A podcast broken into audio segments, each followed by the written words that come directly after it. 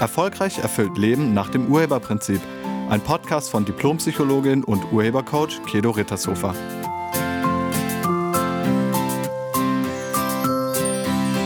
Hallo, herzlich willkommen und schön, dass du da bist.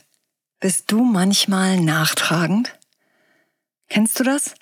Du sagst was oder machst was und der andere ist enttäuscht oder verletzt und daraus resultierend sauer und eingeschnappt? Und wenn man dann den eigenen Fehler einsieht und sich entschuldigt und sogar das Geschehene ausgleicht, dann kann es sein, dass das für den anderen immer noch nicht vorbei ist. Oder immer noch nicht wieder gut ist. Das nennt man nachtragend.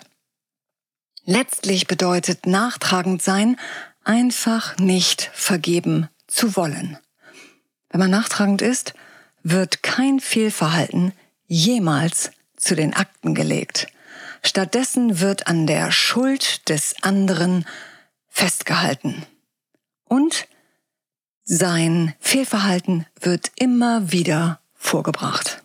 Es kann auch sein, dass man den Kontakt komplett abbricht zu dieser Person. Aber wenn man den Kontakt nicht abbricht, dann fallen häufig Sätze wie, das ist ja genau wie damals als du, und dann kommt wieder das aufs Brot, was man gemacht hat. Oder auch ähm, sowas wie, ich wusste doch, dass du dich wieder so verhältst, das ist genau wie damals als du. Naja, und dann kommt wieder die alte Geschichte. Nachtragende Menschen nehmen Entschuldigung einfach nicht an und sie verzeihen dem anderen nie. Selbst wenn sie sagen, dass alles wieder in Ordnung ist, ist es das nicht. Sie lassen innerlich einfach nicht los. Der Frust über das Ereignis wird immer wieder deutlich gemacht. Und zu spüren bekommt man das, also das wahre Ausmaß, bei der nächsten Begegnung. Selbst wenn man schon mehrmals um Verzeihung gebeten hat, wenn man sich entschuldigt hat, dann hört es nicht auf. Es ist niemals wieder gut. Und wie ist das bei dir? Bist du nachtragend? Und wenn du es nicht so genau weißt, dann habe ich hier ein paar Fragen für dich, an denen du erkennen kannst, ob du nachtragend bist und wie sehr du nachtragend bist. Also geht los. Kannst du anderen nur schwer verzeihen? Belasten dich Auseinandersetzungen oder Streitigkeiten noch sehr lange danach? Bist du sehr schnell eingeschnappt? Hast du schon öfters gehört, dass du nachtragend bist? Kannst du nur schlecht mit Kritik umgehen? Und fällt es dir schwer, jemandem eine zweite Chance zu geben? Kannst du nicht einfach vergessen, wenn dich jemand beleidigt hat? Also fällt es dir schwer, das zu vergessen? Und wenn jemand dein Vertrauen missbraucht hat, misstraust du ihm dann für immer? Zeigst du deinen Ärger zeitversetzt? Also nicht sofort, sondern etwas später? Und wenn du noch wütend bist, lässt du es den anderen dann auf jeden Fall spüren? Wenn du einige Fragen davon mit Ja beantwortet hast, dann kann es sein, dass du nachtragend oder sogar sehr nachtragend bist. Und vielleicht ist es jetzt an der Zeit, das mal zu verändern. In der Beliebtheitsskala von Eigenschaften ist nachtragend sein ziemlich weit unten. Mit anderen Worten, es ist nicht sehr beliebt bzw. sehr unbeliebt. Außerdem ist es für einen selbst auch nicht gerade schön, nachtragend zu sein. Es ist so viel schöner, mit Menschen nach einem Konflikt wieder vollständig und im Reinen zu sein, denn nur dann hast du inneren Frieden. Wenn du nachtragend bist, dann hast du jedes Mal, wenn du den anderen siehst, schlechte Stimmung. Also du hast die schlechte Stimmung. Aber bevor man etwas am eigenen Verhalten verändern kann, ist es wichtig herauszufinden, was die positive Absicht hinter dem, also in diesem Fall nachtragend sein, ist. Also was ist die positive Absicht hinter deinem Verhalten? Was würdest du sagen, wozu sind Menschen nachtragend? Und wenn du nachtragend bist, wozu bist du nachtragend? Was erhoffst du dir davon? Oder was befürchtest du, wenn du nicht nachtragend wärest?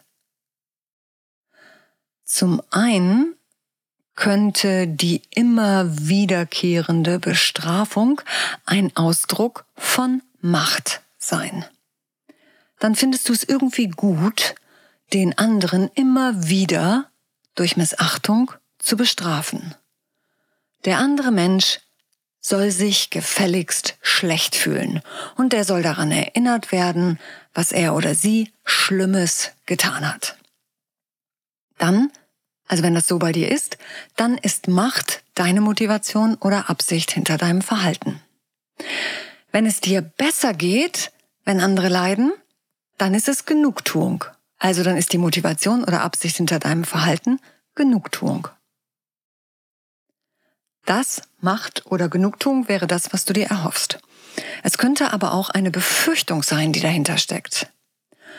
Also was befürchtest du, wenn du nicht nachtragend wärest? Und wenn es etwas ist, was du befürchtest, dann ist dein nachtragend Sein, also dann ist dein Verhalten ein Schutzprogramm. Wovor soll dieses nachtragende Verhalten dich beschützen? Wahrscheinlich vor Schmerzen. Wahrscheinlich, damit dir sowas nie wieder passiert. Und funktioniert das? Also, nehmen wir mal an, du hast eine Enttäuschung erlebt und jetzt bist du nachtragend und du bist lange nachtragend, du bist sehr lange nachtragend und dann, klar, dann wirst du natürlich nie wieder enttäuscht, ist völlig klar. Nee, oder? Nee, so ist es nicht. Du wirst trotzdem garantiert irgendwann wieder enttäuscht.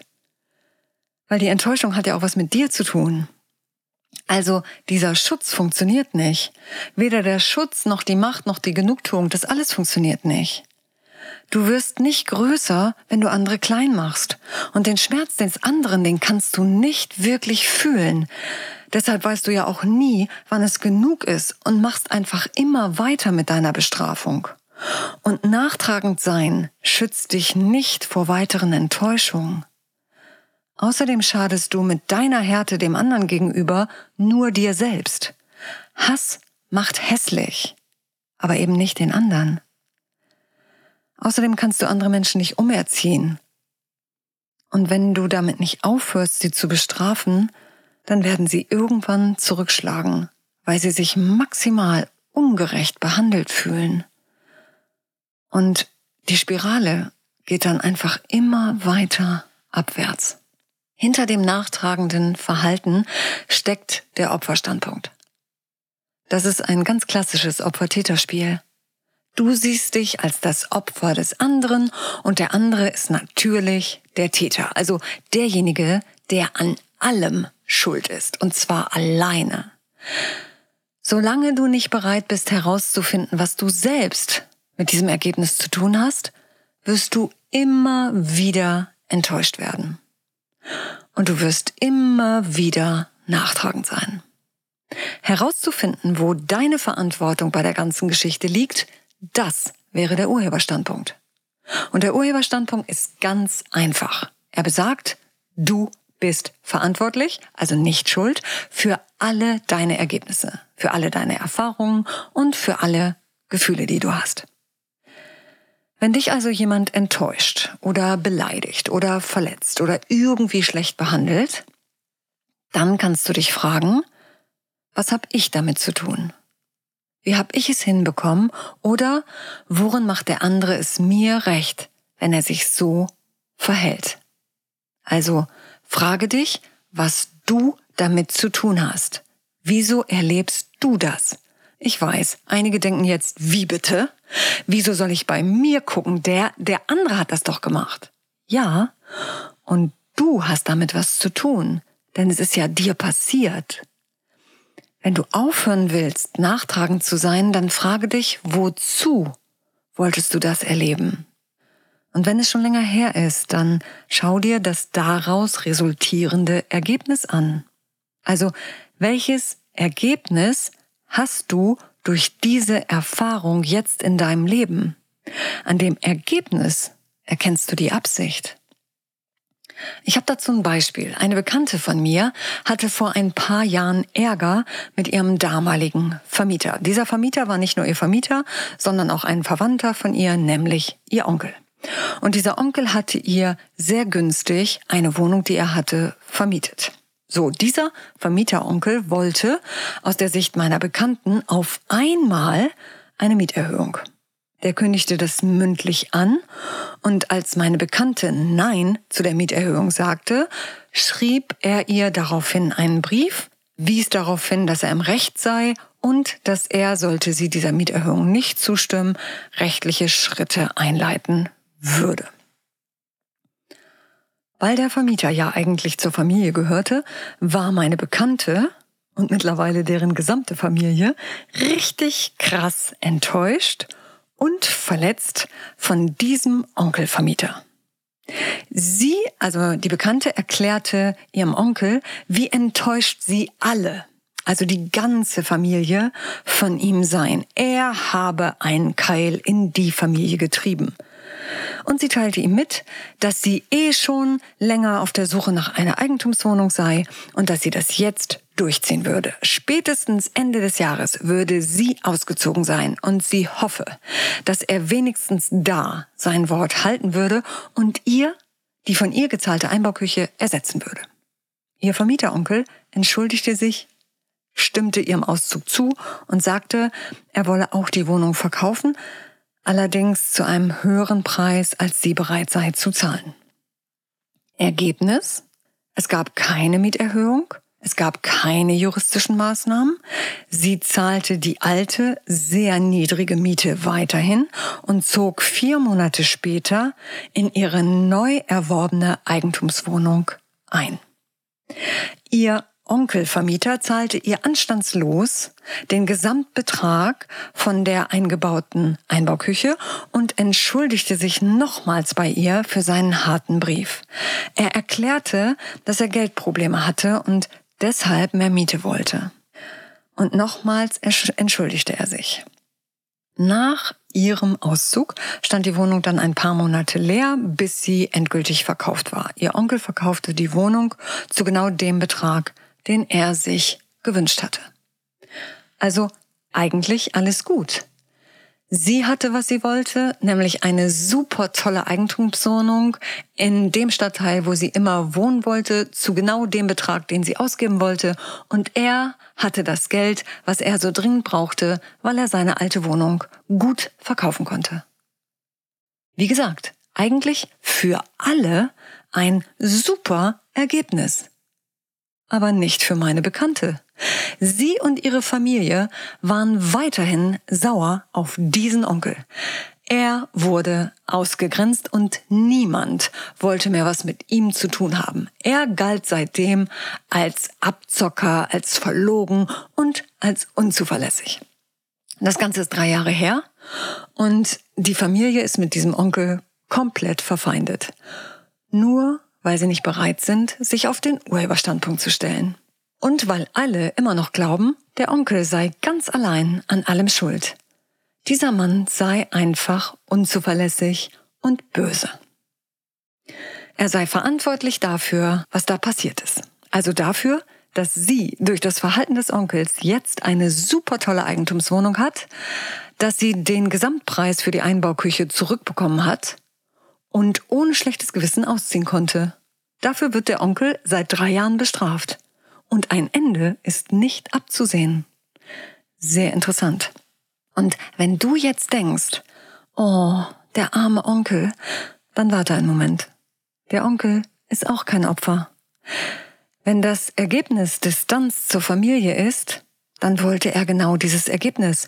Und wenn das Ergebnis Verkauf der Wohnung für viel Geld ist, dann wollte er das. Er wollte genau dieses Ergebnis. Also der Urheberstandpunkt, der hört nicht auf. Wenn du der oder diejenige bist, die immer wieder mit nachtragenden Menschen zu tun hat, dann schau mal bei dir, wozu du das erlebst. Wozu müssen sich Menschen dir gegenüber nachtragend verhalten? Was ist dein Gewinn davon? Und wenn du nachtragend bist, dann lade ich dich ein, dich mal auf den Urheberstandpunkt zu stellen und herauszufinden, wozu du diese Enttäuschung immer wieder erleben willst. Und wenn du nachtragendes Verhalten erlebst, dann lade ich dich ein, dich mal auf den Urheberstandpunkt zu stellen und herauszufinden, wozu du das erleben willst. Wozu sollen Menschen nachtragend sein in deinem Leben? Wenn Menschen ein Ergebnis oder ein Ereignis oder ein Erlebnis miteinander teilen, also wenn sie das gleiche Ergebnis haben, dann sind alle, die dieses Ergebnis haben, verantwortlich dafür. Alle. Alle haben diese Erfahrung erschaffen. Und das alles immer aus einer für sich positiven Absicht heraus.